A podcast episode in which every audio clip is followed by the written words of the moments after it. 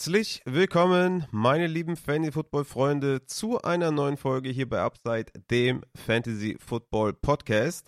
Tatsächlich weiß ich gar nicht, ob ich jetzt diese geile Aufnahme mit der Matze in die Folge packe oder das als separate Folge rausbringe. Weil eigentlich ist das ja quasi wie so ein, ja, so ein Emergency-Pod, oder, Matze? Zu den neuesten Ereignissen rund um Jackson Smith und Jigba, Judy, McLaurin. Viele Leute haben immer noch Angst, bei Cooper Cup äh, den zu picken. Ja, ich, also vielleicht Emergency Pod oder in die Folge rein. Mal schauen, ich weiß noch nicht genau. Aber mit am Start, und das ist das Wichtige natürlich hier an dieser Sequenz, ist der gute Matze. Schön, dass du Zeit gefunden hast. Wir hatten jetzt hier im Vorgespräch, ähm, ja, hatten haben wir viel geredet tatsächlich. Aber jetzt sind wir endlich in der Folge drin. Matze, wie ist es? Bist du, bist du aufgeregt für deine Drafts, die jetzt anstehen? Und hast du die letzten Ereignisse, wie hast du die verfolgt eigentlich, diese ganzen Verletzungen, die gekommen sind? Hast du da auch ein Tränchen äh, verdrücken müssen? Äh, ja, erstmal hallo, auch von meiner Seite. Ich grüße dich. Ich äh, grüße euch da draußen natürlich. Äh, sehr, äh, ja, von Herzen. Und ja, du, was soll ich dir sagen? Äh, jetzt bezogen auf die neuesten Injury News war schon ein kleiner Bruch für mich muss ich wirklich sagen. du, also, du mit deinem Bruch. Äh, das war auch im Livestream, wo ich gefragt habe zu Tony, hast einfach nur Bruch geschrieben. Ja, ähm, ja, sorry für meine doofe Wortwahl, aber äh, ja, ich war, ich war, halt, ich war halt ein bisschen gebrochen tatsächlich, weil äh, ich hatte es auch ge gepostet, getweetet oder wie sagt man eigentlich jetzt mittlerweile, geäxt. Geäxt. Geäxt. Ähm, ja, dass meine IDP-Liga, ähm, wo ich eigentlich eine relativ junge, frische Offense habe, äh, ja, so gefühlt alle schon verletzt sind und das, äh, weiß nicht, zwei, drei Wochen vor der, vor der Woche eins, also vollkommen verrückt. Also äh, kann ich schon die ersten Wochen erstmal abschreiben, auf jeden Fall. Ähm, das ist so ein kleiner Downer gewesen und Mm, ansonsten muss ich wirklich sagen, bin ich jetzt doch, jetzt seit gerade jetzt so seit heute Morgen, als ich aufgestanden bin und meine Sleeper-App mal geguckt habe, also mhm. da kracht und pfeift's bei mir auf der App. Äh, ich teilweise zwei, drei Draft gleichzeitig und ähm, ich weiß gar nicht, wie viel Draft anstehen. Also da ist ja noch jetzt der äh, German Charity Bowl. Das ist ja noch, glaube ich, noch nix, noch nicht fix so wirklich, ne? Oder? Hast du da schon was gehört? Ich glaube, die Anmeldephase geht noch bis heute. Ich weiß morgen, nicht, ich glaube noch zwei, drei Tage oder ja, so. das kommt noch hinzu. Dann Arcade Bowl natürlich, das kommt auch noch hinzu.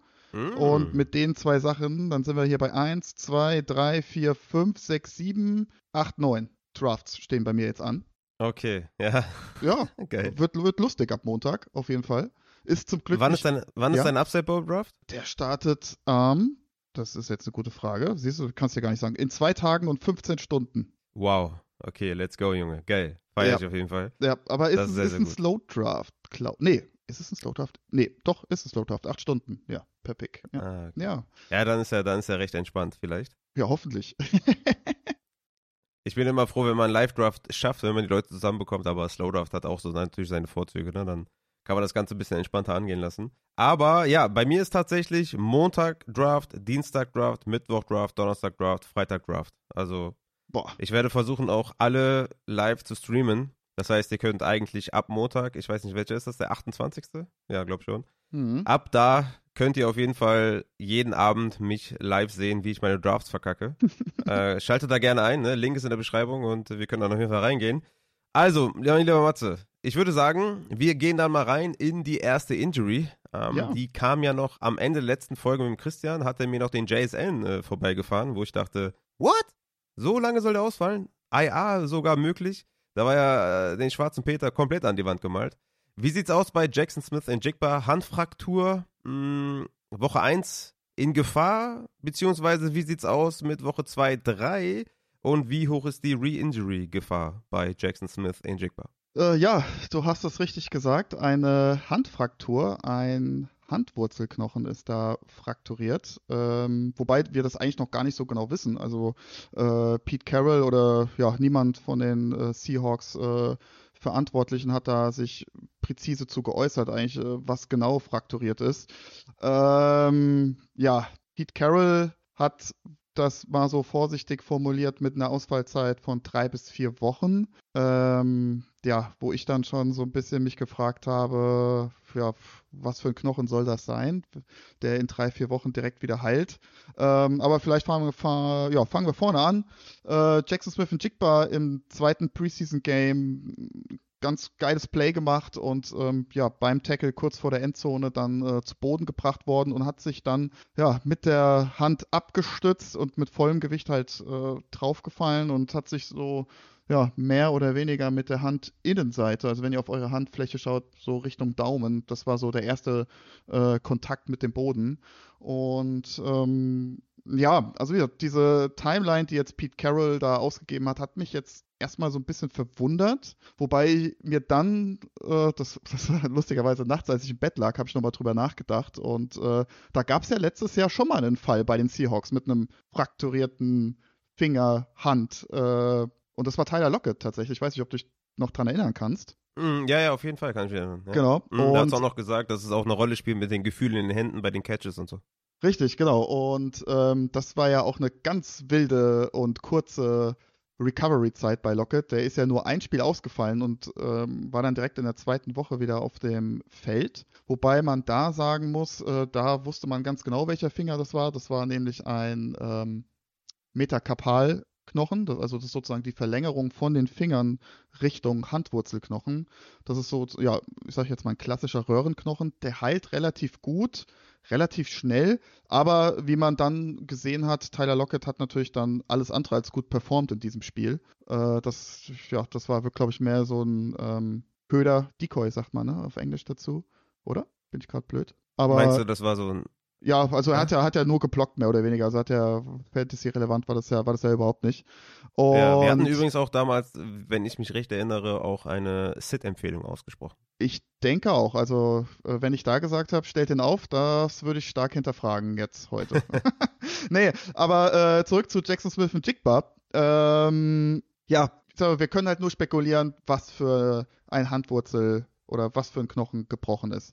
Jetzt rein basierend auf dem, was ich gesehen habe, was ich jetzt gehört habe, was ich gelesen habe, würde ich wirklich sagen, dass leider das Skaphoid gebrochen ist, also sprich auf Deutsch das Kahnbein. Und das ist tatsächlich ähm, der Knochen in unserer Hand, der A, der größte Knochen ist und allerdings B, sehr, sehr schlecht heilt. Äh, warum heilt der, dieser Knochen so schlecht? Weil er eine relativ schlechte Blutversorgung hat. Ja? Also ähm, meistens, ich weiß jetzt gar nicht, was für eine Prozentzahl, aber auf jeden Fall in den meisten Fällen heilt dieser Knochen leider nicht von selbst und das muss operativ äh, versorgt werden. Ähm, ja, warum muss dieser Knochen operativ versorgt werden? Und zwar hat es folgenden Grund. Äh, dieses Kahnbein, also das ist der Knochen, wenn ihr jetzt auf eure Handinnenfläche schaut. Und da habt ihr doch so einen dicken Wulst in der Verlängerung vom Daumen. Also jeder würde jetzt sagen, das ist hier meine Daumenmuskulatur. So? Kannst du mir folgen, mhm. Rafa? Ja, natürlich. So, genau. wenn du da drauf drückst, da in der Tiefe sozusagen, ähm, ja, da liegt im Endeffekt dieses Kahnbein. Und wie schon gesagt, das ist der größte Handwurzelknochen von uns. Und dieser Knochen bildet halt auch die Gelenkfläche zu unserer Elle und Speiche. Ja. Also das ist ganz, ganz wichtig. Ähm, das nennt man, das ist die proximale Handwurzelreihe. Und die ist ganz, ganz wichtig für die Beweglichkeit von unserem Handgelenk, ne? damit wir das schön beugen und äh, falten können. Ja, wie gesagt, ganz, ganz wichtig. So. Und was passiert jetzt, wenn ich diesen Knochen nicht operiere und einfach sage, ach komm, das passt so, ich habe ja kaum Schmerzen. Ähm, dieser Knochenbruch heilt nicht und die zwei Knochenstücke gehen immer weiter auseinander. So. Und irgendwann denkt sich unser Körper, okay, hey, wir haben hier ein neues Gelenk sozusagen, also ein sogenanntes, eine Pseudoarthritis bildet sich dann. Also sprich, der Körper denkt, okay, ich habe da ein neues Gelenk und diese zwei Knochenenden, ja, reiben natürlich aneinander, was auf der einen Seite natürlich dann auch irgendwann relativ schmerzhaft wird, kommt immer wieder zu Schwellungen, Schmerzen etc. pp. Und ähm, diese Knochenteile verschieben sich natürlich auch und dann liegt das nicht mehr auf einer Ebene und äh, sobald diese zwei Knochenenden dann irgendwie sich verschieben sollten, ist das natürlich ganz, ganz äh, schlecht für unsere Handbeweglichkeit von unserem Handgelenk. Und äh, das ist der Grund, warum man das operieren muss. Und ähm, jetzt bezogen auf dem, was ich gelesen habe, gerade heute, hieß es, diese Operation wäre ja so sinngemäß vorausschauend ähm, smart, nenne ich es jetzt einfach mal, ja, so grob übersetzt. Also ähm, dieser Bruch ist wahrscheinlich sehr, sehr klein Aber ich glaube, wenn man es nicht hätte operiert, hätte Jackson Smith und Jigba wahrscheinlich auf lange Sicht hin gesehen deutlich Probleme bekommen. Und daher denke ich, dass es äh, dieser Knochen sein muss. So, jetzt langer hm. Monolog von mir. Äh, ich hoffe, ihr konntet mir da alle folgen. Äh, also wie gesagt, rein auf dem, was, was ich gelesen habe, was ich gehört habe, würde das ganz gut passen. So, jetzt auf die andere Seite, mhm. diese drei bis vier Wochen Ausfallzeit sind meiner Meinung nach sehr, sehr knapp bemessen. Ja? Mhm. Also die ganz normale Knochenheilung, damit der Knochen halbwegs stabil ist, sind eigentlich sechs Wochen. Mhm. Daher auf deine Frage, Anfangsfrage bezogen, ja, ein Re-Injury-Risiko würde schon durchaus bestehen, wenn ähm, Jackson Smith und Jigba in Woche 1 spielen sollte. Ne? Also da muss er einmal mhm. wieder blöd irgendwie auf die Hand fallen. Äh, das Ganze ist zwar jetzt mit einer Schraube wahrscheinlich versorgt worden, aber ja, da sehe ich schon ein deutlich, deutlich äh, hohes Verletzungsrisiko. Ähm, von der Timeline her, ich sage jetzt mal bei dem Otto-Normal-Menschen, würde man wahrscheinlich jetzt pauschal sagen, naja, da machen wir jetzt mal zwei bis drei Monate keinen Sport, damit das schön ausgeheilt ist und dann äh, ist die Sache auch wieder gut. Ne? Äh, mhm. Bei einem Profisportler, wo jede Woche zählt, ist natürlich die Gefahr, da kommen wir später auch noch zu anderen Verletzungen, dass der Spieler natürlich auch irgendwo gepusht wird, sich selbst pusht und möchte natürlich sehr, sehr schnell wieder auf dem Feld stehen. Ähm, ja. Von daher, jetzt basierend, ich glaube, er wurde auch erst gestern operiert. Ähm, wenn wir das jetzt mal im Kalender gucken, eins, zwei, drei, vier. Ja, also Woche, was haben wir dann hier? Zwei, drei, vier. Ich glaube, das wäre realistisch. Und dann kommt natürlich noch hinzu, sie haben in Woche 5 die Bye Week. So, oh. Ja. Immer schlecht. So, also theoretisch gesehen, wenn jetzt äh, die Seahawks sagen, nee, wir sind da jetzt ganz vorsichtig, könnte es natürlich auch sein, dass man sagt, äh, JSN spielt bis Woche 5 gar nicht. Was mhm. wahrscheinlich für einen First-Round-Rookie gar nicht so verkehrt wäre, weil man möchte ja noch ein bisschen was von dem haben diese Saison und dann auch die nächsten Saisons. Äh, also das Szenario sehe ich durchaus schon. Also da wird wahrscheinlich jetzt auch äh, die Zeit zeigen, jetzt die nächsten Wochen, wie läuft es mit der Rehab, ähm, wie heilt die Wunde. Ähm, ja, also ich sehe da schon eine Gefahr grundsätzlich, dass äh, er bis Woche 5 ausfällt. Ähm, und natürlich, wenn er jetzt in Woche 1, 2, 3 spielen sollte, sehe ich auch durchaus ein äh, hohes Re-Injury-Risiko. Mhm. Okay. Also ich nehme jetzt zwei Dinge mit von mhm. dem, was du gesagt hast. Einmal, dass du nachts an die Seahawks denkst. Oh, ich denke an viele Teams und an viele Spieler nachts oder morgens tatsächlich, ja. das ist für mich ein Zeichen dafür, dass du komplett into it bist, ja. Also das finde ich sehr gut. Und das andere ist wirklich die frühe Bye Week, an die habe ich gar nicht gedacht. Das ja. ist sehr, sehr interessant, weil man natürlich demzufolge auch ein bisschen, ja, zögerlich sein kann, ein bisschen abwartender sein kann, weil man eine ja. zusätzliche Woche Pause dann hat. Also das ist echt ein Faktor. Und natürlich allgemein die, die Re-Injury-Risk, ne? Oder das Re-Injury-Risk ist natürlich da. Also bist du schon der Meinung, dass man JSN auf jeden Fall downgraden sollte und vielleicht ja, also er geht ja recht früh tatsächlich. Äh, ja. Geht er da, ich habe jetzt gesagt, ich mache jetzt hier nicht äh, nebenbei nochmal die ADP auf, weil ich Probleme im Internet habe. Äh, ich denke mal, dass du da wahrscheinlich eine, ja, mindestens mal zwei Runden später eher da den Puller triggern würdest, oder? Ja, ich gucke hier gerade. Äh, bei Fantasy Pros ist er jetzt auf der 88, Wide Receiver 36. Also ist schon okay. deutlich gefallen, würde ich jetzt mal sagen. Okay. Average, Zu Recht. Ja, 93,7 ist der Average. Ja. Ähm, aber ich hatte es ja auch in meinem, in meinem äh, Tweet-Post äh, gesagt. Also natürlich, also die Saison ist lang, ne? Aber ich glaube, da kommt es jetzt auch so ein bisschen drauf an, welches Format ich spiele, ne? Also wenn ich jetzt hier, ich sag jetzt mal Upside Bowl, Arcade Bowl etc. pp, wo ich dann in Woche 12 sozusagen, wo es sich da entscheidet, komme ich weiter oder nicht, ne? da kann ich natürlich so ein Jackson Smith und Jigba wahrscheinlich dann eher weniger gebrauchen, äh, als wenn ich jetzt irgendeine Liga habe, eine Home-Liga mit meinen Buddies und äh, spiele bis Woche 17. Da mhm. hat wahrscheinlich ein Jackson Smith und Jigba noch einen größeren Value, würde ich jetzt einfach mal behaupten. Ja, also, ihr müsst auf jeden Fall gucken, dass ihr da Jackson Smith und Jigba ein bisschen in den ja, Evaluationsprozess das auf jeden Fall berücksichtigt, dass er auf jeden Fall Gefahr läuft, die ersten Wochen nicht so gut zu produzieren und zweitens eventuell sogar die ersten fünf Wochen ausfällt. Also das sollte auf jeden Fall mit berücksichtigt werden. Ich denke, für Lockett und DK ist das ein ordentlicher Push nach oben. Wenn ich mir so den Start-of-Season-Schedule angucke, dann ist das schon, schmeckt das sehr, sehr gut für Lockett und DK. Also die sind Every Week Starter sollte JSN ja die ersten Wochen reingefüttert werden oder ausfallen. Must Starts auf jeden Fall. Ich denke sogar JSN wäre die ersten Woche für mich ein Flexer gewesen, den ich aufgestellt hätte bei dem Schedule. Aber das ist jetzt, denke ich mal, ja, können wir hinten anstellen. Ja. Ich würde sagen, Matze, wir sind jetzt hier wahrscheinlich schon 10 Minuten mit Jackson Smith und Jigba dran. Äh, sollen wir zum nächsten Spieler kommen? Ja, Gott sei Dank. Ja, ich rede wieder viel zu viel. Tut mir leid. ja, jede Info, ne, ist, äh, ne? man sieht auch mit der Bye-Week jetzt, äh, jede Info zählt auf jeden Fall. Dann gehen wir zu Jerry Judy von den Denver Broncos. Von den einen geliebt, von den anderen gehasst. Mal gucken, wer da den, den Spurt gewinnt. Apropos Spurt, das war eigentlich ganz gut jetzt, ne, Matze? Mhm. Äh, Hamstring im Preseason-Game. Ja, was machen wir damit? Re-Injury-Risk natürlich bei Hamstring immer groß. Die Saison ist lang. Spieler wollen zurück aufs Feld, werden gepusht und dann verletzen sich wieder am Hamstring. Wie sieht jetzt hier die Timeline aus? Bis zu Saisonstart, Erholung, Re-Injury. Gib uns mal ein paar Takes zu Jerry Judy. Zu Jerry Judy, oh, ja, das ist natürlich jetzt auch wieder so ein Fall. Äh, weiß ich fast gar nicht, was ich dazu sagen soll. Ne? Also da ist ja schon wieder eine Verletzung nach der anderen. Ich bin einfach nur sauer auch. Ne? Also ich bin einfach nur sauer.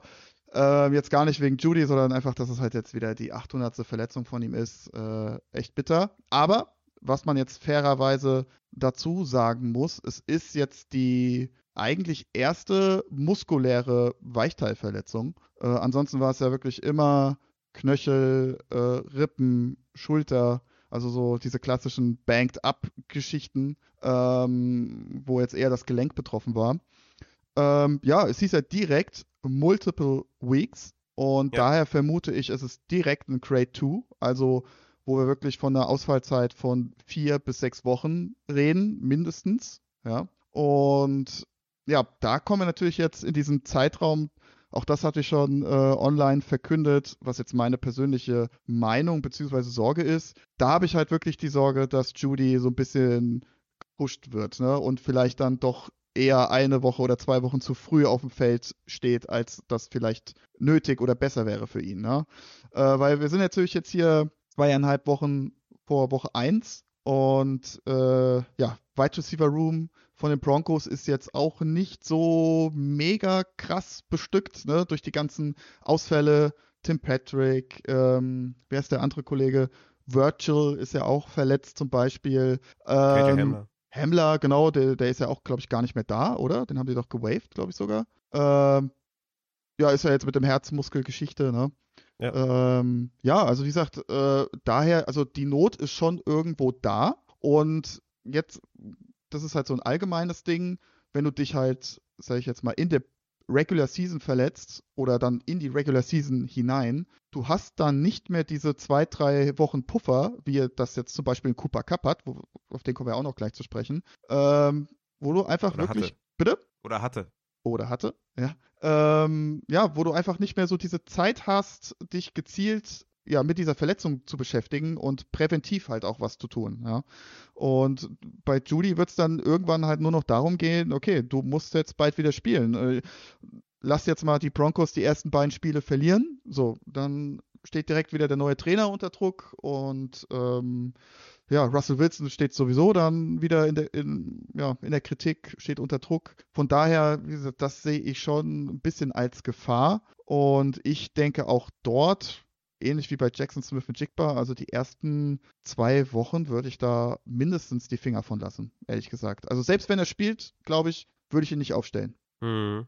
Weil mir das einfach, ich will es erstmal sehen, dass er fit bleibt, auch wenn er mal so zwei Wochen gespielt hat. Äh, Gerade am Anfang, Re-Injury-Risiko bei Hamstring ist jetzt nichts Neues, was wir hier erzählen, ist einfach hoch, ja. Und ähm, von daher kann ich da nicht mit gutem Gewissen irgendwie sagen, äh, stellt den auf. Ne? Also mhm. wir haben eine Re-Injury-Rate von 15,2 Prozent ungefähr.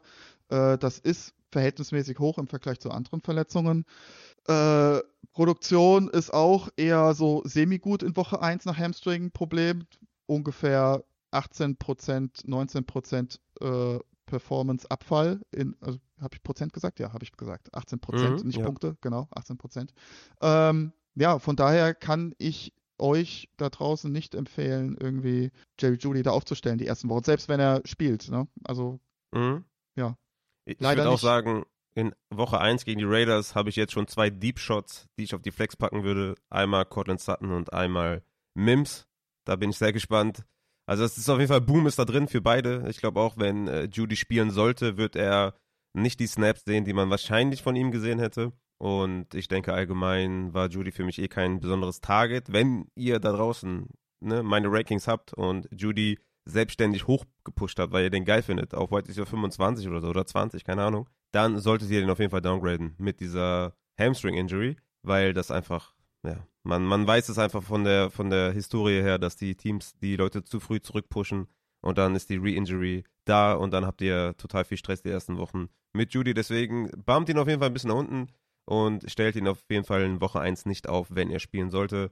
Aber ja, Sutton und Mims äh, geht direkt mal rein für die Deep Shot äh, in der Start-Sit-Folge Woche 1. Könnt ihr jetzt schon verbuchen. Können wir jetzt bei schon Dalcic, bei Dalcic wäre ich jetzt eigentlich auch hoch, aber der hat ja mit Troutman da irgendwie, irgendwie Tight End 1 neben sich. I deswegen told you, I told you im Mai.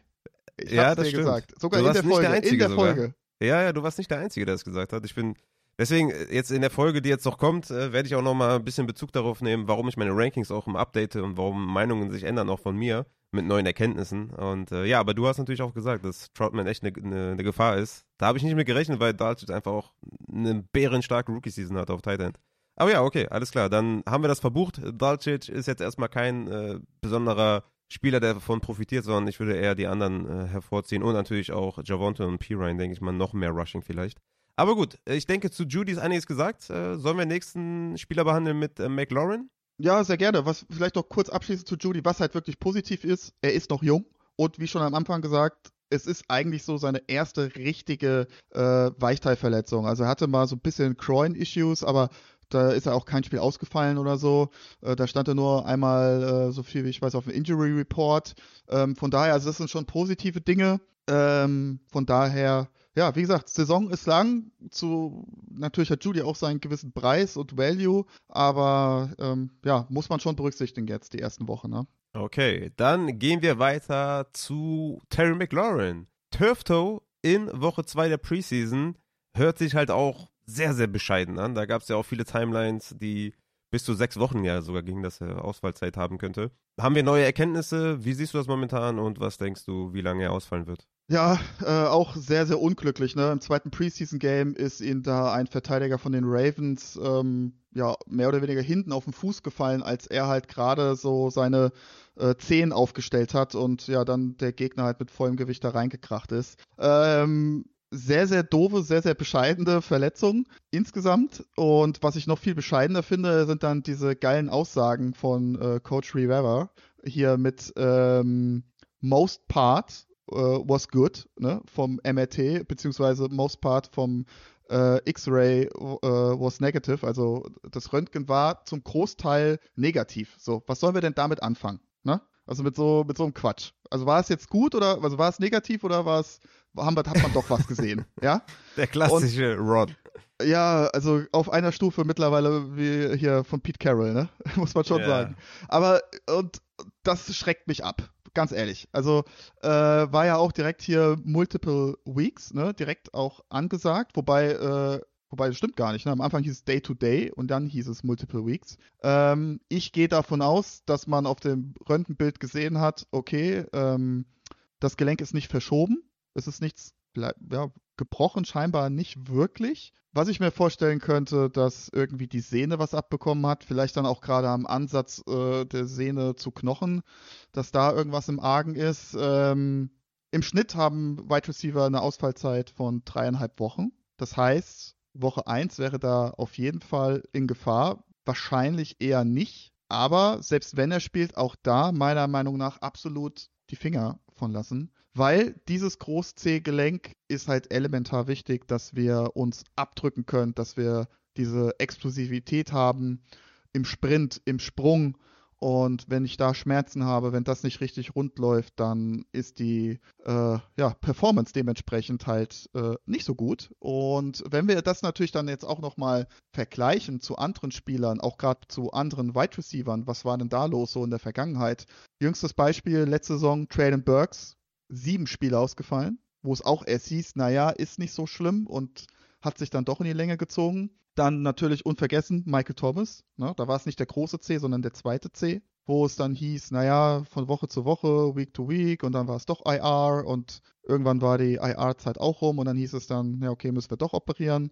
Und vielleicht auch noch ein sehr, sehr prominentes Beispiel, äh, Devonta Adams 2019, auch vier Wochen ausgefallen mit dieser Verletzung. Und dann im, de, in Woche 5, als er dann wieder gespielt hat, auch eine, ja, für seine Verhältnisse schwache Fantasy-Performance, hatte da auch nur, hat zwar äh, 7 von 11 ähm, Receptions gehabt, aber halt nur 41 Yards. Das ist natürlich für einen Devonta Adams schon eher nicht so gut. und äh, glaube ich auch sehr bezeichnend, dass einfach da diese Explosivität fehlt, gerade dann diese ähm, schnellen Sprints anzusetzen. Von daher mein Advice an euch da draußen, auch McLaurin, die ersten ein, zwei, drei Wochen, denke ich, ist erstmal keine Option. Und sollte meiner Meinung nach dementsprechend dann auch nicht euer Wide Receiver 1 oder 2 im Draft sein. Ist meine mhm. persönliche Meinung. Ich sag mal so, wie gesagt, Wide Receiver 1 und 2, aber wie gesagt, so spiele ich Fantasy Football, da möchte ich eigentlich relativ safe Dinge haben, wo ich mir jetzt keine Sorgen machen muss, oh, spielt er in Woche 1 oder 2, ne? Ähm, ja, ja, ähm, von daher, ich weiß jetzt, ich muss, jetzt, muss ihn jetzt hier gerade mal suchen, wo er jetzt hier ist, ADP-wise. Ich bin da leider nicht Terry so McLaurin ist auf 20, overall 50. Ja, das ist mir zu hoch, ehrlich gesagt. Also ich würde ihn da so ein bisschen runtersetzen. So, also ich würde ihn hinter Drake London setzen, wenn ich mir das jetzt hier angucke. Der ist hier gerade overall auf der 61, wenn ich das richtig sehe. Wide Receiver 24. Ja, würde ich, würde ich mir wahrscheinlich eher schmecken lassen. Da ist halt dann, dann wäre er sozusagen direkt vor Javonte Williams, wo man sich natürlich dann auch überlegen kann, ne? Nehme ich eher den oder McLaurin? ne, aber zum Beispiel, ich sage jetzt mal, ein Christian Watson geht noch dann hinter ihm, ein Chris Godwin geht hinter ihm, ne? Also da sind schon noch ein paar Wide Receiver. Ein Christian Kirk wird mir dann vielleicht. Das ist so, dass wir natürlich da in so einer Wide Receiver Range sind, die sehr, sehr dicht ist. Ne? Ja. Sehr, sehr dicht vom Value her und wo man natürlich jetzt so eine Verletzung auch schon dann berücksichtigen kann. Ich habe ihn auch von Wide Receiver 20 auf 26 downgegradet, also schon ordentlich nach hinten. Mhm. Ja. Man weiß halt letztlich nicht, was wirklich passiert, ja, wie lange genau. er wirklich ausfällt. Deswegen ist das immer ein bisschen schwer. Im ja. Zweifel würde ich auch sagen, kann man den noch ein bisschen downgraden, aber irgendwann wird es dann auch schon schwierig. Ne? Dann kommt irgendwann Michael Pittman ja. oder Mike Evans und so. Ja, da muss man dann schon schon auch gucken, wie hoch ist dann wirklich die Upside auch von Terry McLaurin und ich denke, die muss man auch noch immer weiter äh, berücksichtigen. Total, auf jeden Fall total. hat er extrem gute Yards per Route Run Werte, wenn man nicht mit Carson Wentz gespielt hat. ähm, von daher, ja. Ich denke, es ist schon fair, den auf jeden Fall downzugraden, habe ich auch getan, aber ich würde ihn auch jetzt nicht allzu sehr downgraden. Ist halt, ist halt ein schmaler Grad, ne? Ähm, ja. Irgendwann stößt du natürlich dann an, an deine Grenzen da auf Wide Receiver, weil die Range relativ groß ist, dann aber auch ein ordentlicher Drop-Off kommt. Aber ja, äh, ein bisschen downgraden ist auf jeden Fall, denke ich mal, ratsam. Und Woche 1 ist ja in Gefahr auf jeden Fall, ne? Ja, also wie gesagt, ich, ich finde auch, also wenn das, wenn das dein Wide Receiver 3 oder vielleicht sogar 4 dann im Roster ist, ey, brutal, richtig geil.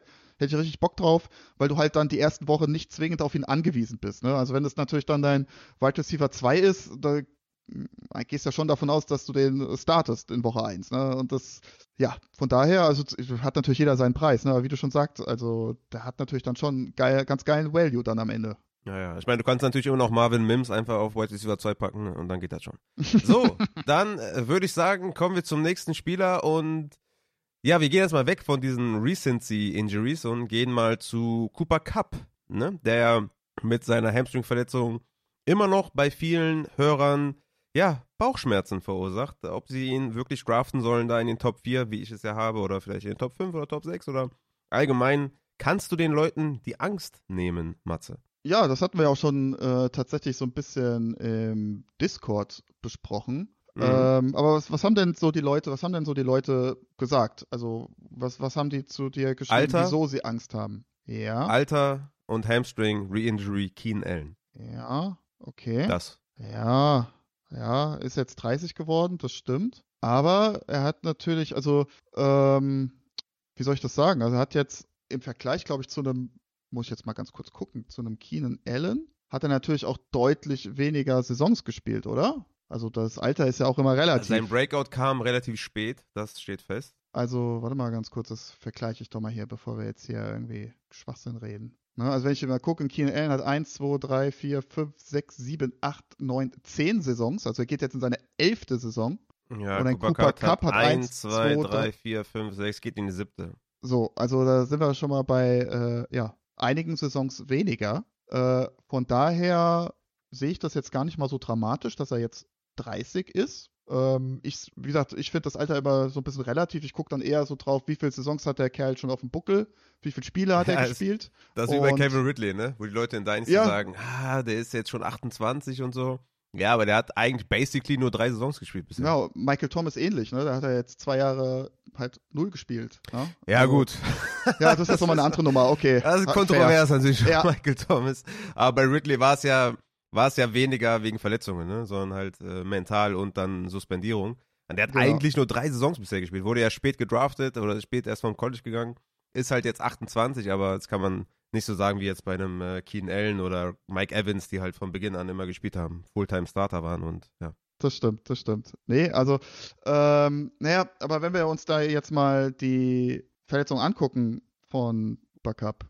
So, da wo sind wir denn? Hier. Ähm, A ist natürlich die Verletzung schon jetzt deutlich, deutlich äh, her. Also da reden wir natürlich von einer Recovery-Zeit von über, ja, von, von eigentlich vier Wochen fast, ne? muss man sagen, jetzt bis zu Week One. Und er stand ja auch direkt eine Woche nach dieser Verletzung auch wieder auf dem Feld und hat äh, ja äh, die Recovery angefangen, ne? aktiv auf dem Feld. Also das sagt mir jetzt zum Beispiel schon, dass das jetzt sich eher tendenziell Richtung Crate One ausgeht und anstatt zum Crate 2. Also ein deutlich äh, milderer Verlauf als jetzt bei einem Jerry Judy zum Beispiel. Ne? Und ähm, ja, was natürlich da auch jetzt dann immer so ein bisschen dazwischen kommt, sind natürlich dann auch diese Joint Practice mit, mit anderen Teams, wo du logischerweise dann so einen Spieler ja nicht reinschmeißt, ganz klar. Also das muss man natürlich auch dann nochmal so ein bisschen bedenken. Und ich habe es ja gesagt, also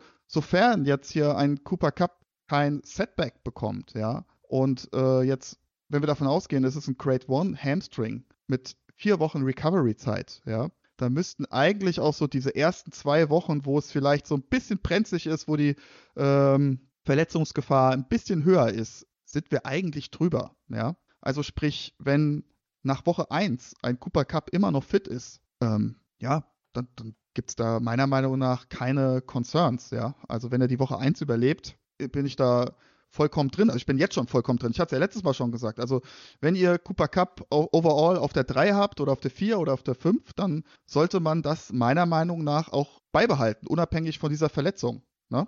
Also wenn, wenn jetzt einer sagt, oh, ich habe ein bisschen Angst wegen Stafford und ob der fit bleibt und ähm, okay, fair, ne? Das hat aber jetzt nichts mit dieser Verletzung zu tun, ne? Das sind ja jetzt dann äh, andere Gründe. Aber jetzt rein basierend auf äh, diese Hamstring-Geschichte, also ich sehe da überhaupt kein Problem. Also ich weiß, nicht, wie siehst du das? Nee, super, genau das will ich ja hören. Also von daher können wir mit dem nächsten Spieler weitermachen, weil ich bin ja genau äh, deiner Meinung und Ja. alles, was ich so gehört habe von den Beatwritern, ähm, hat eigentlich genau das gleiche gesprochen, dass alles super aussieht und alles in Time ist und für Ähm, Woche 1 Was ja, keine was ja Bedenken sind. was vielleicht auch noch ganz, äh, ja, die Leute vielleicht ein bisschen beruhigen würde, er hatte noch nie vorher irgendwie Probleme mit Hamstring-Geschichten. Ne? Also in seiner Rookie-Saison hatte er ein bisschen Probleme mit äh, der Leiste, wo er in der Preseason ausgefallen ist und ansonsten Kreuzbandriss und selbst nach dem Kreuzbandriss kein Hamstring gehabt. Ne? Das kommt ja auch noch hinzu. Also er hatte so ein bisschen natürlich mit den Knöchelprobleme, ganz klar. Ne? Wissen wir ja alle, wurde ja auch operiert. Aber ansonsten, also keinerlei Weichteilgeschichten und äh, jetzt auch nochmal seine, sein RAS-Score mit rein äh, bezogen, ist ja gerade was Agility angeht, halt brutal. Ja? Also hat er echt äh, Top-Werte. Ist jetzt nicht der schnellste, und er ist halt so dieser, dieser äh, shifty Running, äh, Running Back, sage ich schon, Wide Receiver, der da so die Lücken sucht. Das ist ja jetzt nicht so dieser Speed Guy, der da einfach äh, straight äh, gerade ausläuft. Ne? Also bei solchen äh, Spielertyp, sage ich jetzt mal, ist natürlich so ein Hamstring deutlich schlimmer als jetzt bei einem Cooper Cup. Von daher, äh, ja, ich kann da jetzt nichts Negatives sagen. Also ich würde die Leute versuchen jetzt hier zu beruhigen und sagen, Leute, wenn Cooper Cup zu euch fällt, weiß ich nicht, auf sechs, auf sieben am Ende, weil andere Leute Angst haben, dann greift zu. Okay, sehr, sehr gut. Das wollen wir hören. Dann gehen wir weiter zu Alan Lazard, weil wir hier bei Rogers natürlich jetzt mittlerweile echt äh, so die Frage gestellt bekommen, was ist eigentlich mit seinem Receiving Core, ne? Weil Corey Davis retired, das wird jetzt auch noch in die News eigentlich mit reinkommen. Ähm, Randall Cobb ist natürlich da, Hartman, Gary Wilson, okay, Conklin, okay. Aber so ein bisschen schwinden die Alternativen. Lazard ist natürlich ein hervorragender Blocker und natürlich auch ein guter Possession Wide Receiver. Was ist mit El Lazard? Ja, der hat sich, äh, der ist so ein bisschen blöd äh, im Training auf die Schulter gefallen, hat da einen AC Joint Sprain, also im Endeffekt ja das Schulterdach verletzt und ähm, soll laut Reports jetzt die restliche Preseason ja so gut wie gar nicht trainieren, soll sich da komplett erholen und ist natürlich diese Verletzung ähnlich wie bei Running Backs natürlich eine Verletzung, die eine gewisse Re-Injury-Rate hat. Ne? Also wenn wir gucken bei Wide Receivers 28,6 Prozent, das ist schon sehr, sehr hoch. Das liegt natürlich zum einen darin, dass ich natürlich diese Tackle-Gefahr habe. Ne? Ich fange den Ball, Gegner kommt von der Seite, kracht mir voll in die Seite und ähm, ja, habe dann schon wieder Druck auf mein Schulterdach. Punkt zwei ist natürlich, ich fange den Ball und lande wieder blöd äh, auf das Schulterdach. Also, und die ganzen Geschichten, die über Kopf sind, das ist natürlich dann sehr, sehr schmerzhaft im Schulterdach, wenn ich da äh, eine Prellung habe, dann noch zusätzlich vielleicht äh, ist irgendwie der Schleimbeutel da entzündet, äh, ist geschwollen, die Sehne ist gereizt, äh, von der Supraspinatus-Szene, also von unserer ähm, Rotatorenmanschette. Äh, ja, also sehr, sehr schmerzhafte Geschichte und ähm, da sehe ich schon eine gewisse Re-Injury-Risiko. Aber es kann natürlich auch wirklich sein, dass die Jets sagen, hey, wir sind einfach nur vorsichtig, wollen da jetzt kein Risiko eingehen. Kann jetzt so ein bisschen in beide Richtungen gehen. Ne? Ähm, wenn ich jetzt überlege, Deontay Johnson zum Beispiel hatte das auch letztes Jahr in der Preseason, ist da blöd im, im Preseason-Game. Ähm, ich glaube, das erste war es sogar, äh, ja, bei einem Catch draufgefallen. Ja, hat dann die restliche Preseason natürlich nicht mehr gespielt, aber war Woche 1 direkt wieder voll startklar. Ne? Also kann jetzt hier so ein bisschen ins, in beide Richtungen gehen. Da, auch da tappen wir natürlich jetzt wie fast immer im Dunkeln und wissen nicht genau, was los ist. Aber ähm, ja, Lazar muss man so ein bisschen aufpassen, was, was jetzt so Re-Injury-Rate gerade dann so die ersten Wochen angeht. Okay, wie gesagt, Rogers ist jetzt nicht mit den besten Skillspielern da bestückt in der Offense. War ja vorher jetzt auch kein übertriebenes Upgrade äh, im Vergleich zu Green Bay, aber mittlerweile kann man schon echt sagen, dass er in Green Bay wahrscheinlich sogar bessere Optionen hatte, wenn man Aaron Jones aus dem Backfield noch mitnimmt weil wir hatten ja eben im Off auch noch drüber diskutiert, wie es aussieht mit den Receiving-Waffen. Also ich würde sogar sagen, slightly ahead würde ich da wahrscheinlich Green Bay nehmen. Also letztjähriges Green Bay gegenüber diesjährigen Jets. Ja, also da hat Rogers sich das auch vielleicht anders vorgestellt. Bevor wir tatsächlich zu den Kreuzbandrissen der Running Backs kommen, da haben wir ja auch einige, das ist ja auch nochmal ein eigenes Themengebiet. Nochmal kurz eine Frage zu den zwei Rookie Running Backs, die in meinen Rankings auch jetzt gestiegen sind, letztlich. Zum einen Tajay Spears, der richtig gut aussieht in der Preseason. Richtig, richtig gut. War ja auch nie eine Talentfrage bei ihm. Und Sean Tucker von den Tampa Bay Buccaneers, der jetzt sogar First Team Raps äh, sich teilt mit Rashad White und eine echte Chance haben könnte, da der zweite Runnerback zu sein. Tajay Spears, Sean Tucker hatten ja auch ihre Verletzungshistorie oder Geschichte. Wie sieht es da aktuell eigentlich aus? Hast du da neue News und äh, würdest du auch sagen, die kann man ruhig mal spät draften? Äh, ehrlich gesagt, so jetzt explizite News habe ich jetzt nicht. Ähm, jetzt auf äh, Taji Spears jetzt bezogen. Das habe ich jetzt auch öfter mal so in den Mock-Drafts. Also das finde ich schon ganz geil, gerade vielleicht auch noch mit Hinblick, wenn man vielleicht in Runde 1 oder 2 Derrick Henry äh, gepickt hat, da sich irgendwie nochmal gegen Ende abzusichern mit Taji Spears, finde ich ganz geil. Ähm, bei Taji Spears ist ja, also er hat ja nichts Akutes so in dem Sinne gehabt, ne? Wir wissen mhm. halt, er hat kein Kreuzband mehr in, in dem einen Knie, hat er zwei Kreuzbandrisse hinter sich ja, das haben wir ja schon öfter das Thema gehabt. Also man kann schon damit leben, ne, grundsätzlich. Aber äh, so long-term gesehen, also ja, weiß ich nicht, ob der seine, ich sag jetzt mal, sechs, sieben, acht Saisons in der NFL spielen kann, so mit dem ja, Knie, gut, ne? Das ist schwer. Ja. Und äh, wenn ich natürlich einen gewissen, wie soll ich sagen, da einen ge gewissen Nutzen draus ziehen möchte, dann sollte man das schon in den ersten Jahren natürlich machen. Ne? Also ähm, von daher, sofern da jetzt kein blödes Tackle kommt oder sowas, ja, also kann schon, wie gesagt, man kann damit spielen, keine Frage. Es ist halt immer nur die Frage, wie lange. Ähm, gut, äh, also er muss halt regelmäßig dafür was tun, ne? sonst wäre er nicht da, wo er jetzt ist. Ich glaube, sonst hätte ihn auch kein Team in der NFL gepickt. Ne? Also äh, der wird da schon muskulär sehr, sehr gut aufgestellt sein. Ähm, von daher kann ich, habe ich jetzt für diese Saison keine großartigen Concerns. Ne? Es kann natürlich schon sein, ne? ein doofes Tackle, Knie verdreht sich. Ich meine, klar, das äh, Kreuzband kann nicht mehr reißen, logisch, aber dann kracht es halt in die anderen Strukturen rein. Und das ist halt nicht so schön, gerade wie gesagt, dann auf lange Sicht hin äh, gesehen. Äh, sobald da ein Knorpelschaden ist, ähm, ja, dann sieht die Welt halt schon wieder ganz anders aus. Ne? Dann ist er vielleicht nicht mehr so explosiv und kann jedes Training mitmachen, wie er das jetzt in seinen jungen Jahren tun kann. Ja, okay. Nee, alles klar. Also NFL not for long äh, für J. Spears auf jeden Fall, denke ich mal, gebucht. Aber wir sind ja hier Redraft, ne? Und denke ich genau, mal. Genau, von daher, ja. Also abgesehen davon, dass ich, ich bin ja so, also ich bin gar kein Fan von Handcuffs, aber ich glaube, dass äh, Tajay Spears auch eine Rolle haben könnte und äh, vielleicht auch in tieferen Ligen sogar vielleicht Flex-Appeal haben könnte. Aber soweit ist er, stand jetzt noch nicht, aber es könnte vielleicht in den ersten Wochen darauf hinauslaufen, dass sie da vielleicht eine Receiving-Waffe mit Tajay Spears haben. Und er kann natürlich auch äh, bei jedem Play ausbrechen. Von daher, ja, was noch zu Sean Tucker? Ja, Sean Tucker, da gab es ja eigentlich jetzt so an sich auch keine direkten Injury Concerns, sondern halt wirklich, ähm, da war ja diese Herzproblematik. Das Herz. Ne, das Thema. Äh, dieser Herzfehler, den man da scheinbar gefunden hat. Ähm, er ging ja als undrafted Free Agent. Ich glaube, ansonsten wäre er wahrscheinlich in Runde 3, 4, 5 irgendwo gegangen. Ja, ich ne, fand den mega vom Talent her auf jeden Fall. Aber ähm, ja, er macht ja eine sehr, sehr gute Figur. Wie gesagt, das stand ja eigentlich auch nie zur Debatte, ne, was das Talent angeht. Ähm, ich denke, sofern er jetzt am Dienstag nicht gecuttet wird, ist das auf jeden Fall auch ein Spieler, den man ja in Erwägung ziehen kann. Ne? Gerade bei den Bucks jetzt mit äh, Rashad White, äh, wenn der ausfallen sollte, ich glaube, dann ist dieses Backfield ganz, ganz weit offen. Also da denke ich, kann man schon Ach so, reinstoßen. Ich, ich ne? denke, also wie gesagt, ich bin immer noch all in bei der Breakout-Season von Rashad White. Heißt aber auch nicht, dass ich jetzt äh, raus sein muss bei Sean Tucker. Ich denke, Sean Tucker hat echt trotzdem eine Chance, da auch Standalone Value genießen zu können. Äh, von daher den auf jeden Fall mal nicht vergessen. Und wenn er in Dynasty vielleicht noch irgendwie auf dem Waiver ist, was ich jetzt nicht glaube, weil Dynasty sollten ja immer recht tief sein, auf jeden Fall aufnehmen. Und ja, mal schauen, was da in der Woche 1 so passiert bei Sean Tucker. Ich bin auf jeden Fall hyped. Mal gespannt, was da passiert. Hat auf jeden Fall einen Bump nach oben bekommen in den aktuellen Rankings. Und damit würde ich sagen, haben wir die Verletzungen jetzt erstmal größtenteils abgedeckt und kommen noch zu einem speziellen Thema, was wir die ganze Zeit auch schon machen wollten in der ganzen Offseason. Und zwar geht es um ACL Running Backs. Da hatten wir natürlich zwei prominente Namen, einmal Javonte Williams und einmal Brees Hall. Natürlich kann man auch irgendwie Querverweis nochmal zu JK nehmen oder sowas.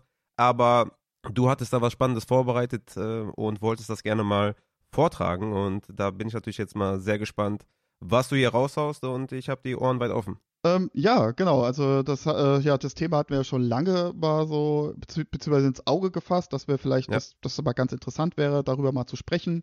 Und ähm, das Thema hatten tatsächlich auch meine amerikanischen Kollegen auf dem Zettel.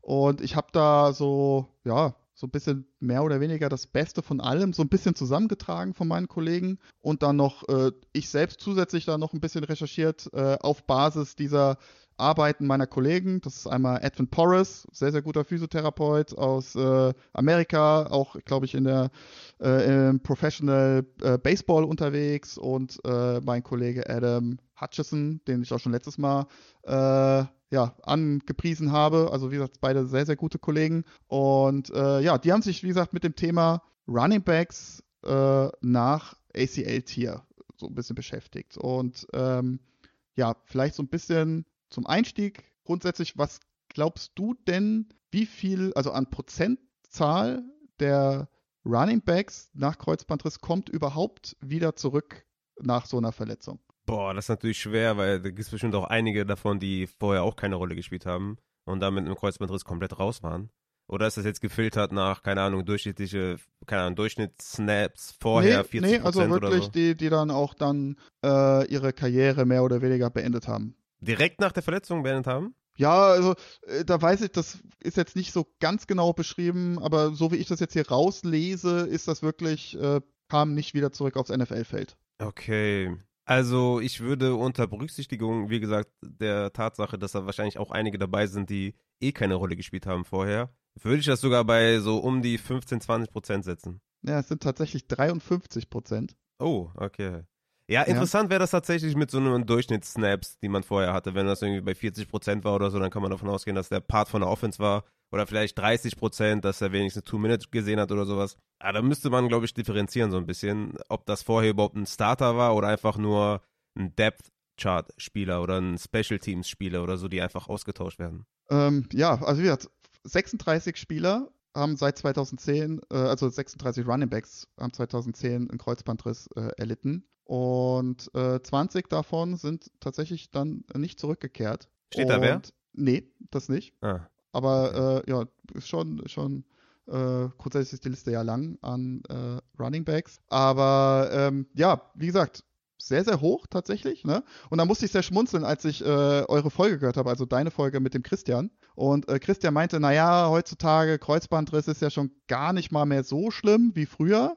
Ne? Mhm. Ja. Und das stimmt halt so nicht. Also es ist immer noch mit die schlimmste Verletzung bei Sportlern tatsächlich. Ne? Ja, er meint, da gibt es eine neue Methode, ne? Ja, das stimmt so leider auch nicht. Ne? Also ähm, ja, es gibt mehrere Möglichkeiten, so ein Kreuzband zu flicken. Ne? Also da gibt es dann mehrere Stellen. Also zum einen kannst du natürlich äh, von der, von der, also man muss halt ein, ein, Stück von der Sehne nehmen. Das ist so das, ja, so das Material, was da so an so einem Kreuzband am nächsten kommt. Ne? Äh, man hat es auch schon mal mit künstlichen Bändern versucht, aber das war noch mehr Murks. Und äh, man kann das natürlich von der ähm, Patellasehne, kann man ein bisschen was rausnehmen. Oder was auch noch eine Möglichkeit ist, ähm, von dem Gracilismuskel. Das ist im Endeffekt unser langer Adduktorenmuskel. Der setzt an der Innenseite vom Knie an mit einer relativ langen Sehne. Ähm, das ist auch ein Operationsverfahren. Ähm, ich habe da jetzt auch nochmal nachgeschaut. Also so wirklich ein, eine Operationsmethode, die wirklich besser ist, gibt es nicht.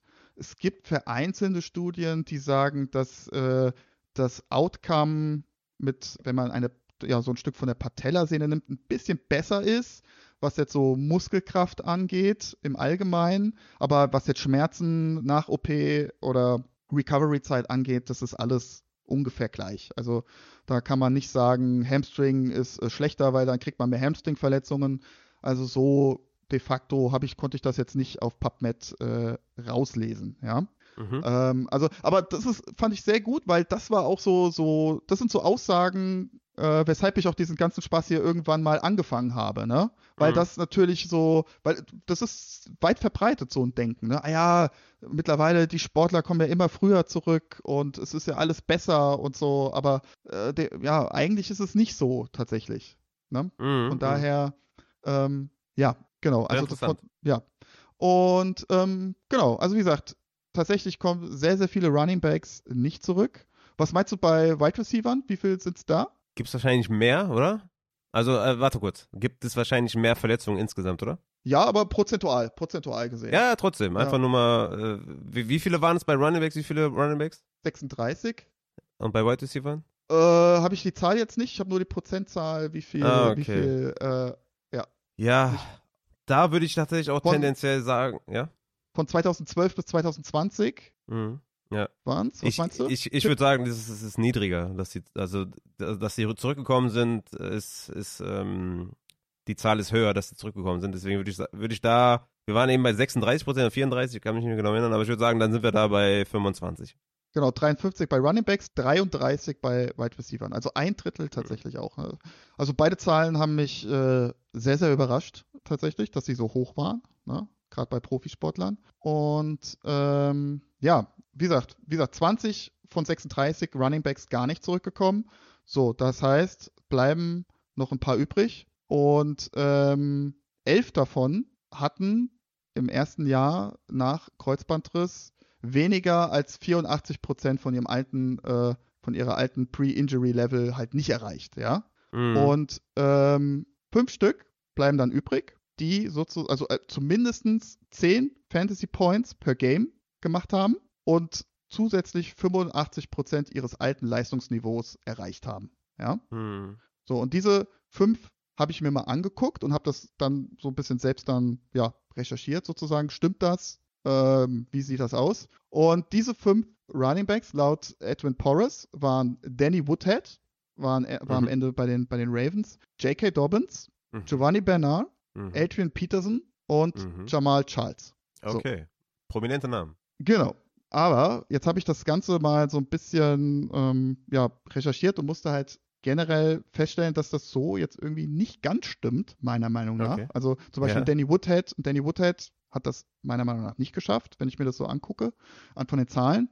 Und auch ein Giovanni Bernard, das ist natürlich jetzt, kommt halt so ein bisschen drauf an, spielt man PPR oder Half PPR, ne? Mhm.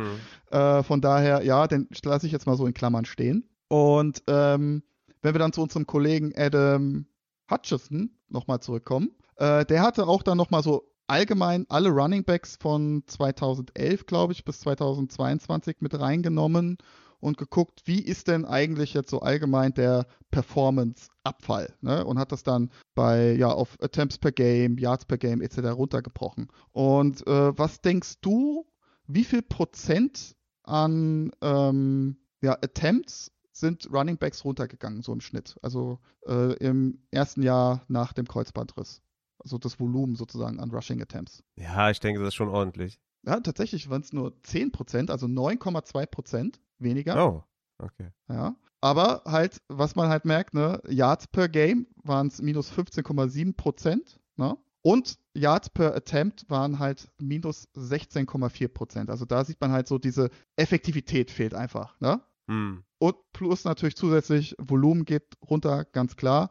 Bei Targets sind es minus 15,5 Prozent. Bei Receptions per Game minus 12,8 Prozent. Und was ich allerdings hier sehr spannend finde, hier sind es nur minus 2,5 Prozent äh, äh, Yards per Reception sozusagen. Hm. Also die Effektivität im Lauf, äh, äh, im, im Receiving ist gar nicht mal so viel schlechter als äh, vor der Verletzung. Ne? Und insgesamt macht das dann summa summarum eine, ja, eine Fantasy-Performance von minus 26,9 Prozent im Schnitt. Die Im runtergeht. ersten Jahr, genau. Im ersten Jahr Fantasy Points per Game. Mhm. So. Im zweiten Jahr sieht es dann schon wieder deutlich, deutlich anders aus. Ähm, da sind es insgesamt, rollen wir mal das Feld von hinten auf, da sind es Fantasy Points per Game minus 1,4 Prozent. Das lässt sich eigentlich ganz gut verkraften. Ja.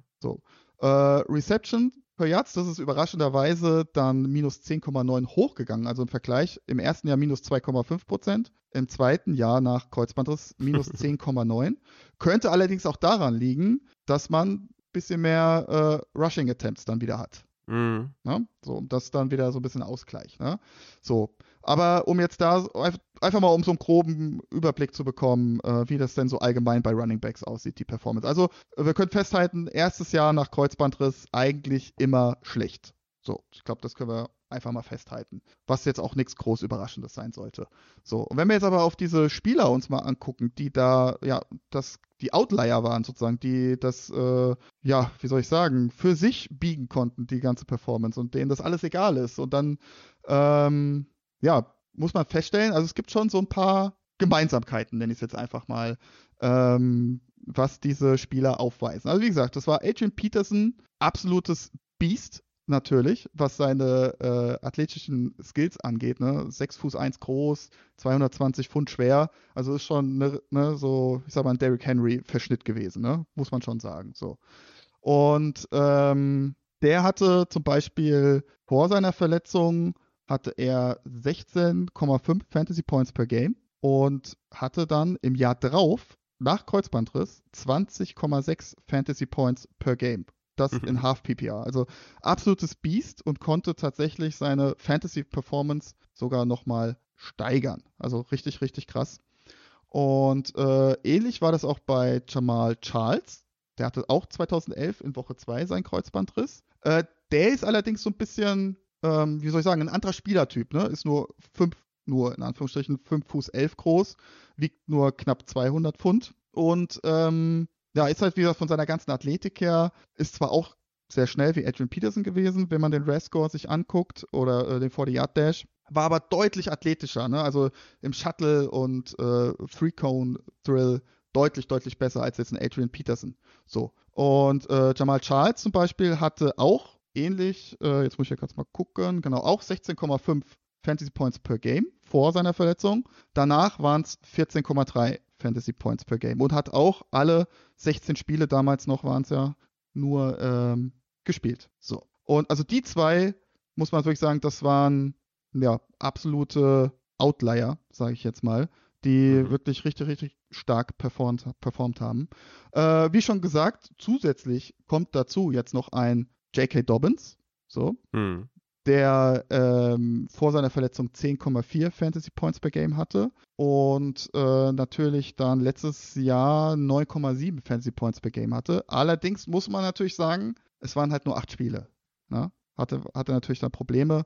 Und äh, das ist halt so ein roter Faden, muss man wirklich sagen, äh, der sich so ein bisschen ja durch diese ganzen Running Backs im ersten Jahr durchzieht. Also äh, mhm. Adrian Peterson, Jamal Charles waren die einzigen, die oder fast die einzigen, die komplett durchgespielt haben mit Giovanni Bernard, die gar kein Spiel gefehlt haben. Alle anderen teilweise neun Spiele ausgefallen. Ne? Wenn ich jetzt einen Danny Woodhead zum Beispiel ähm, Jackie Dobbins natürlich ausgefallen lange. Ähm, ja, Ankle Injury bei äh, Keyshawn, äh, nee, No Sean Moreno, so, 2011 ist das auch schon lange her, kennt nicht jeder wahrscheinlich. und hatte auch äh, Knöchelverletzungen, auch nur acht Spiele gemacht. Äh, eins Brawls 2017 hatte auch äh, nur zehn Spiele, äh, äh, nee, ist zehn Spiele ausgefallen wegen Hamstring-Geschichte. Äh, Barclay ausgefallen. Delvin Cook, das sind natürlich jetzt so die Namen, wo man das noch ein bisschen kennt, ne? Von seiner eigenen Fantasy-Saison. Rashad Penny ausgefallen nach Kreuzbandriss. Jay Ajay ist ausgefallen, hat, hat nie wieder Fuß gefasst. Und ähm, ja, also so, das zieht sich schon so ein bisschen wie ein roter Faden durch. Ähm, und ich habe ja eben schon so ein bisschen gesagt, es gibt so zwei unterschiedliche Art von Running Backs. Entweder bist du ja Running Back Maschine, sage ich jetzt mal, was die körperlichen Skills angeht, oder du bist halt wirklich so dieser schnelle, quirlige, etwas kleinere Running Back, ne? Mhm. Und das war No Sean Moreno auch zum Beispiel 2011. Ähm, der war zwar nicht der schnellste, hatte nur zum Beispiel eine 4,73 im Rescore, was den 40-Yard-Dash angeht, aber war halt in den athletischen äh, Drills sehr, sehr stark. Ne? Zum Beispiel Freeco eine 9,14, äh, was bärenstark ist und ähm, konnte dann der hatte dann in dem Jahr, wo er sich verletzt hat, hat er sieben Spiele gemacht. Da hatte nur 5,6 Fantasy Points per Game und kam zurück äh, das Jahr drauf mit 13 Fantasy Points per Game. So. Mhm. Und ähm, ja, wie gesagt, da gibt es auch den Hans Bro zum Beispiel, der war auch super schnell, hat 9,27 ähm, 40 Yard Dash, hat einen Shuttle Drill von 9,7, einen Three Cone von 8,51, also sehr, sehr starke Agility-Werte. Und ähm, wenn wir da jetzt zum Beispiel auch nochmal auf Giovanni Bernard anschauen, wenn man jetzt ähm, das Ganze in PPR berechnet, hat er diese 10,0 Fantasy Points per Game so geschafft. Half PPR war das jetzt nicht so, aber ich habe ihn jetzt mal reingenommen. Auch hier, er ist nicht der schnellste gewesen, aber hat halt, was die athletischen Agility Thrills angeht, echt krass performt. Ne? 9,08, 8,49, äh, das sind schon sehr, sehr gute Agility-Werte. Und äh, ja, dann jetzt auf unseren Freund J.K. Dobbins bezogen. Äh, der hat ja damals im, ja, bei seinem Combine nicht mitmachen können wegen der Ankle-Geschichte. Aber ich habe da Sachen gefunden, wo er 15, 16 war. Und da hat er bei dieser Nike Football Academy mitgemacht. Und auch da gibt es so einen Spark X-Wert, der da berechnet wird. Und er war in jeder Disziplin im 99. Percentile. Ja. Und wenn wir das hochrechnen, also es gibt ja von äh, MathBomb auf Twitter, äh, der macht ja hier diese ganzen RAS-Score-Geschichten. Äh, ja. Da kann man auch so seinen eigenen äh, RAS-Score ermitteln, sozusagen. So. Und wenn man dort diese ganzen Werte ein von J.K. Dobbins, mit, wo er 15, 16 war, äh, da hätte er jetzt äh, im NFL-Draft hätte er äh, einen Vertical Jump von 9,99 ein Shuttle von 9,35 und hatte äh, einen 40-Yard-Dash von 9,19. Also überall eigentlich Elite-Werte. Ja. Mhm. Und äh, das ist für mich auch ein Grund, wieso ich dieses Jahr so hoch bin bei J.K. Dobbins. Und ähm, ja, von daher, äh, ja, was, was, soll ich sagen? Ähm, gibt es, wie gesagt, diese zwei Typen. Darauf wollte ich ja eigentlich jetzt hinaus. Ne? Also wir sehen halt, also so Leute wie Derrick Henry, Adrian Peterson, die gibt es halt nicht ganz so oft in der Welt. Mm. So. Mm. Aber wer halt einer davon ist, und jetzt kommen wir halt bezogen auf jetzt Javonte Williams und Priest Hall, ist halt Priest Hall. Ne? Er hat einen 40-Yard-Dash von 9,73. Das ist ein wenig, ja, ist sogar ja, ein wenig schneller als Adrian Peterson gewesen. Ähm, Gerade was jetzt auch die Jumps angeht, sei es jetzt Hochsprung, Weitsprung, 9,7, 9,36, also alles Elite-Werte, ja. Äh, Agility hat er nicht mitgemacht, aber selbst wenn er da nicht Elite ist, ja, er hat einen Burst-Score von, neun, äh, von im 94. Percentile Und ähm, also das sind eigentlich alles Zahlen von einem Adrian Peterson, wenn man, wenn man Mhm. das mal so nimmt. Ne? Er ist jetzt nicht von der Statur her nicht ganz so wie äh, ein Adrian Peterson natürlich, ein bisschen kleiner, aber ähm, ja, also er bringt alles mit, das hatte ich ja auch schon mal gesagt, dass er da ähm, gut performen kann. Ne? Ähm, Mhm. Also wenn ich jetzt, wenn jetzt Delvin Cook nicht gekommen wäre, wäre ich da sehr, sehr, sehr hoch, was äh, Priest Hall angeht, ja. Mhm. Und äh, wenn wir das jetzt mal vergleichen, zum Beispiel jetzt zu Javonte Williams, ähm, der hat einen RAS-Score von 8,85. Das ist sehr, sehr gut. Also ist ein bisschen schlechter als jetzt zum Beispiel Jamal Charles. Der hat einen insgesamt RAS-Score von 8,94, also ganz knapp.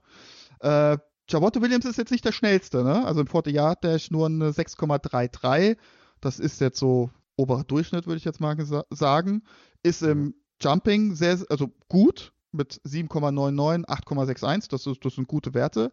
Hat aber einen brutalen Agility-Wert. Ne? Mhm. Im Shuttle Drill 9,35, äh, Three Cone 8,37. Also da haben wir natürlich so ein bisschen diese andere Art von Running Back. Ja. Mhm. So, und wenn wir uns ähm, das jetzt dann mal anschauen, die ganzen Werte, ich will da jetzt nicht nochmal jetzt ins Detail gehen, wie viel Yards per Attempt und ähm, ja, wie viel, wie viel Receptions die hatten. Das will ich jetzt gar nicht bei jedem einzelnen Spieler sagen. Ich glaube, das wird jetzt auch noch äh, viel, viel zu weit gehen. Und ähm, aber ich habe so eine, ja, wie soll ich sagen, so ein kleines, mh, wie soll ich sagen, so eine kleine Zauberformel, nenne ich es jetzt einfach mal. Also, was für Bedingungen muss es geben für diesen Spieler, dass er eventuell eine, eine Outlier-Saison hat, was Kreuzbandrisse angeht. Also wirklich, dass er diese äh, ja, alte Re-Injury-Performance erreichen kann oder vielleicht sogar übertreffen kann.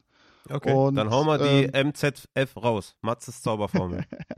Genau. Also, wenn wir uns das jetzt mal angucken, jetzt zum Beispiel bei ähm, Adrian Peterson und Jamal Charles, dieses Kriterium wird es nicht geben. Eine Workload-Steigerung von über 30 Prozent. Ja, also sprich mindestens 17 Rushing Attempts per Game. Also ich glaube, das wird weder ein Priest Hall aufgrund von Devin Cook oder ein Javonte Williams aufgrund seiner äh, schweren Verletzung wahrscheinlich dieses Jahr sehen. Ja, also fair, das glaube ich, können wir ausschließen. Oder wie siehst du das? ja, Ne? Oder? schwer zu sagen.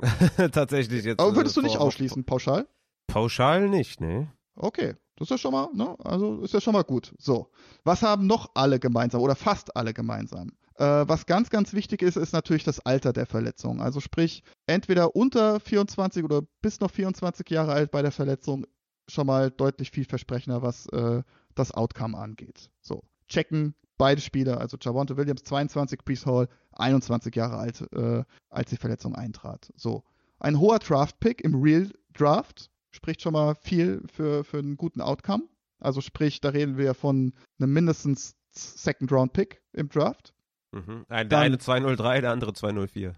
Ja, so, siehst du? Also, checkt auch schon mal beide diese Box. So, Elite Speed, sprich über 9,0 im RAS-Score, was den 40-Yard-Dash angeht. Das checkt zumindest mal Brees Hall. So, wie gesagt, Javonte Williams, anderer Spielertyp.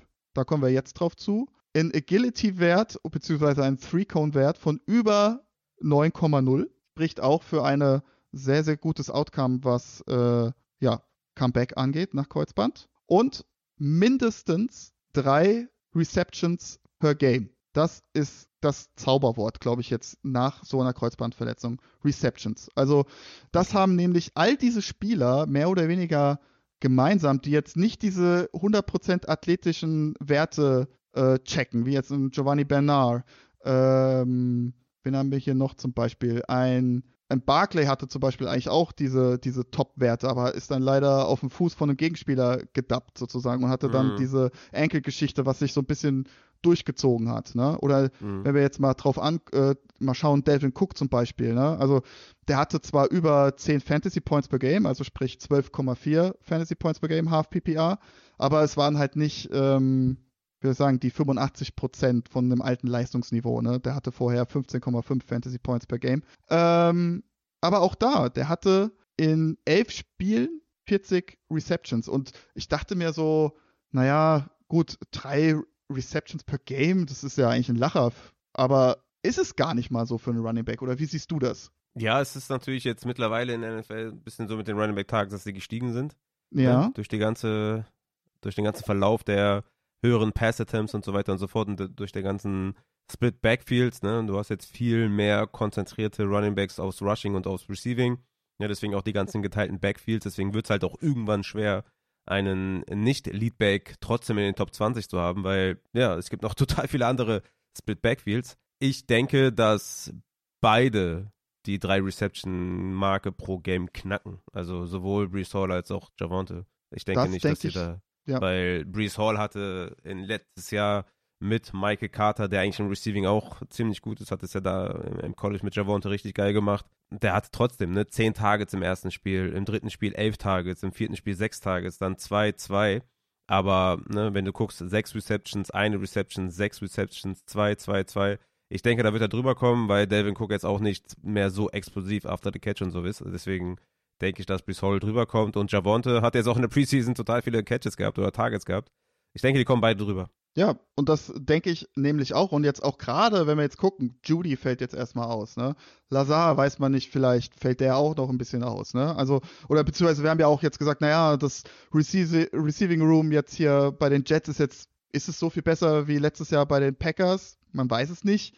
Also, ich denke schon, dass da ein Priest Hall auch einige, einige Targets und Receptions äh, sammeln wird. Also, und, Entschuldigung, jetzt gerade bei euch Stimme weg. Wie gesagt, wenn wir uns das mal anschauen, jetzt auch gerade so diese Spieler, die da so ein bisschen, die da dran gescheitert sind, ja, jetzt ein Rashad Penny zum Beispiel, ein Jay Ajay, ähm, ein Rex Burkhead zum Beispiel, ja, die hatten alle unter 1,5 Receptions oder 0 sogar. Ne? Der mhm. einzige Outlier, der was jetzt Receptions angeht, war tatsächlich letztes Jahr Gus Edwards der es geschafft hat, äh, auch ungefähr ja knapp in diese 85% äh, Pre-Injury äh, Performance reinzukommen, aber hatte natürlich unter 10 Fantasy Points per Game. Ne? Das waren vor der Verletzung 7,9, jetzt waren es 6,8. Das hat er ohne irgendeine äh, eine Reception geschafft tatsächlich, also ein True Runner. Und aber auch dasselbe hat Jake J.K. Dobbins, ne, da hat, es auch geschafft, ohne großartig äh, Receptions. Ne? Das waren 0,9 Receptions per Game. Und das spiegelt aber auch jetzt gerade nochmal jetzt auf J.K. Dobbins zurückzukommen, eigentlich wie, was für ein krasser Athlet der grundsätzlich ist, was er da für, für Skills hat, dass er da ähm, ja selbst nur in acht Spielen da äh, ja, so eine Performance noch hingelegt hat und trotz dieser ganzen Komplikationen. Mhm. Ähm, ja, deswegen, wie gesagt, bin ich so hoch bei J.K. Dobbins, äh, J.K. Dobbins dieses Jahr. Ähm, aber wie gesagt, zurückzukommen auf Javonte Williams und Priest Hall. Also, ich glaube, wenn beide mindestens 50, also jetzt angenommen, sie würden jetzt beide 17 Spiele spielen, wenn sie mindestens 50 Receptions haben dieses Jahr, dann werden sie ihre Fantasy Performance aus Pre-Injury auf jeden Fall aufrechterhalten. Oder zumindest so, dass es nicht krass abbaut und dass man wirklich dann sagt, oh, ey, scheiße, ich habe da die, äh, ja, die ADP war da zu hoch. Ne? Also wenn ich jetzt mehr, mhm. das mal immer, man muss natürlich immer so ein bisschen bezogen auf die ADP natürlich, ne, begutachten. Wenn wir jetzt hier gucken, ähm, wo haben wir denn hier gerade? Hat den doch Javonte Williams hier, Running Back 24 aktuell, ne? Mhm. Also meiner Meinung nach, also, ne, er ist auf jeden Fall, ich glaube, RB2, ein RB2 ist sein Floor. Und ich denke, das Ceiling ist jede Woche theoretisch da ja in die Top 12 vorzustoßen. Meine Meinung. Mhm. Wenn er, wie gesagt, klar, die ersten Wochen wird er langsam rangefüttert, aber ich glaube, das wird man durchaus mit vielen Targets, mit vielen Receptions äh, versuchen zu kompensieren. So. Mhm. Und ähm, von daher bin ich bei Javonte absolut in, was, also sofern das jetzt die nächsten zwei Wochen natürlich so bleibt, jetzt bezogen auf die ADP.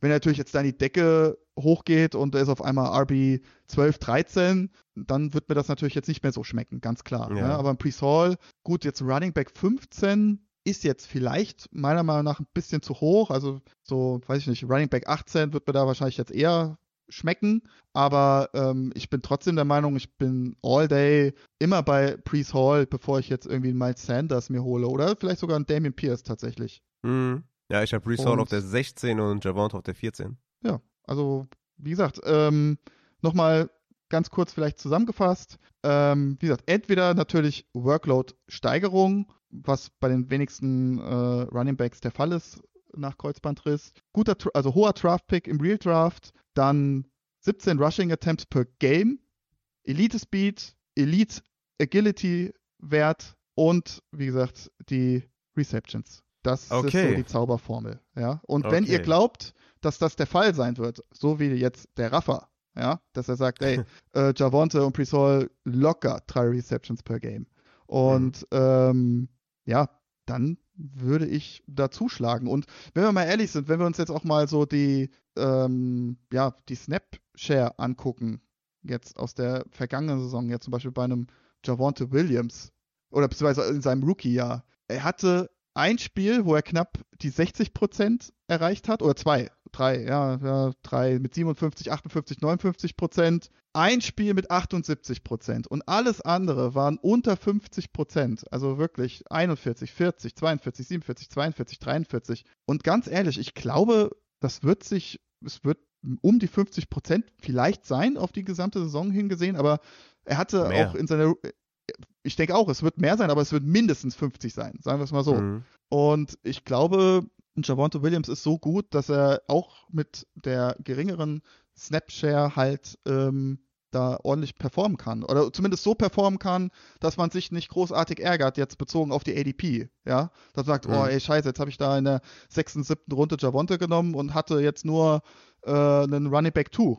Also, Mhm. aber das ist ja genau das, was er gerade ist und für, für das man ihn einkauft. So. Und ich glaube aber, dass, wie schon auch eben bereits gesagt, äh, du da jede Woche die Möglichkeit hast, einen RB1 in deinem Kader zu haben. Safe. Bei beiden auf jeden Fall auch. Ich würde sagen, eine Top 5 Fantasy-Finish äh, ist auch realistisch. Also ich würde das jetzt den beiden nicht irgendwie wegnehmen, weil das Talent ist, Talent ist da und du hast ja gesagt, dass deine Zauberformel, die gute alte MZF, trifft zu. Deswegen, äh, ja, ich denke, klar, ist immer noch so ein gewisses Risiko dabei und wie gesagt, ab einem gewissen Punkt ist es einfach so, dass man irgendwelche klaren Leadbacks auf jeden Fall bevorzugen muss.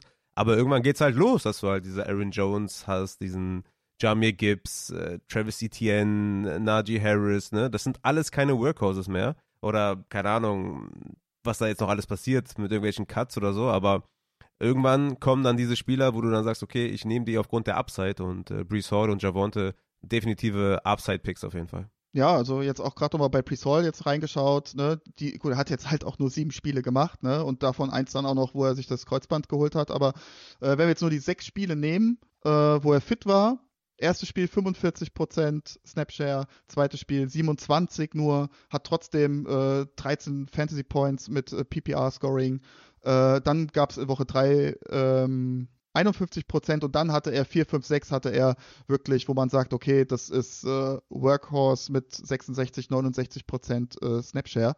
Ähm, ja, also auch da, selbst wenn er nur 50 Prozent hat, oder also ich glaube auch, es wird, es wird 60, 40, denke ich, könnte ich mir vorstellen bei Hall und Cook. Aber ja, selbst damit kann er echt viel machen, ne? Also selbst da, selbst wenn er die 60 Prozent hat, hat er 17, 18 Touches, ne?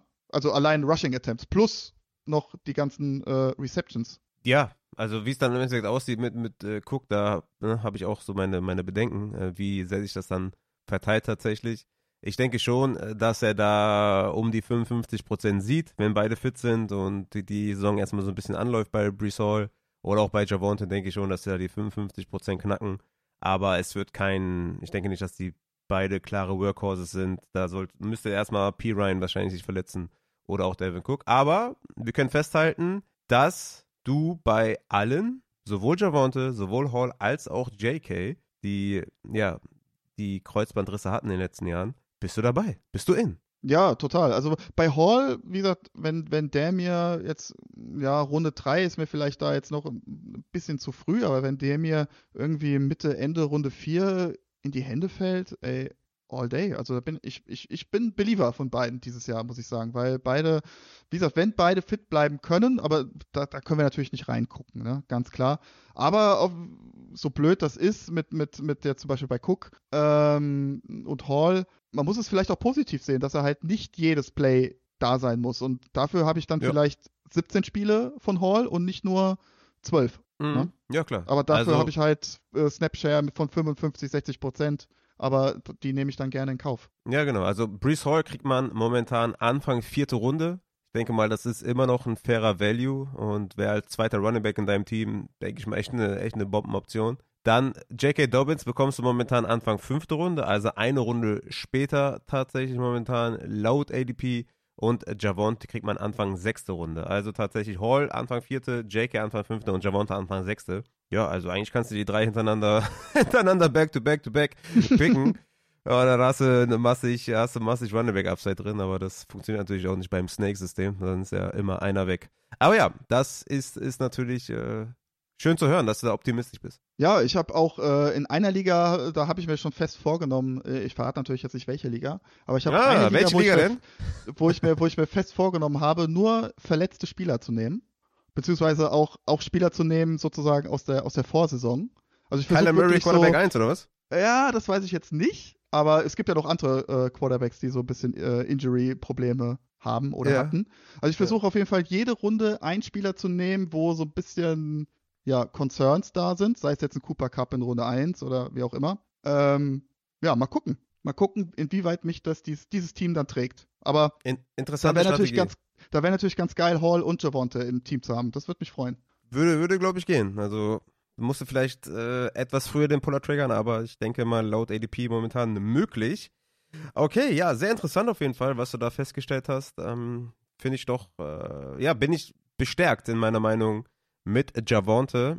Ich habe ja Hall auch hochgepusht in den neuesten Rankings, weil man ihn auch ne, trainieren sieht und relativ spritzig aus und so weiter und so fort. Muss man natürlich alles immer berücksichtigen. Der, der Kenntnisstand heute ist natürlich ein besserer als vor drei Wochen. Und deswegen äh, würde ich sagen, mein lieber Matze, sind wir soweit erstmal durch äh, nach ja, einer guten Stunde und ein bisschen mehr. Und falls du nicht mehr viel dazu zu sagen hast, würde ich sagen, gehen wir auch erstmal raus mit der Folge und äh, ja, denke ich mal, ist die letzte Injury-Folge vor der Saison, oder? Wollen wir noch eine rausknallen? Vielleicht kommen noch irgendwelche Emergency-Podcasts, aber wir haben soweit, glaube ich, alles abgedeckt in den letzten Folgen und auch jetzt mit dieser, oder? Äh, ja, ich denke schon. Also grundsätzlich kann man natürlich auch nochmal über Wide Receiver reden und äh, oder wir können auch nochmal über, äh, was ich noch überlegt hatte, das können wir ja nochmal im Discord abfragen, ob ihr da Lust drüber habt äh, oder drauf habt, dass wir äh, oder dass ich mal so eine Folge vorbereite, so Injury-Spieler ADP-Check sozusagen. So im Endeffekt so, wie wir es jetzt auch gemacht haben mit Javonte und Presol, äh, würden wir da zuschlagen, wo ist vielleicht ein Spieler, den ich zu hoch sehe oder zu tief sehe aufgrund seiner Verletzung.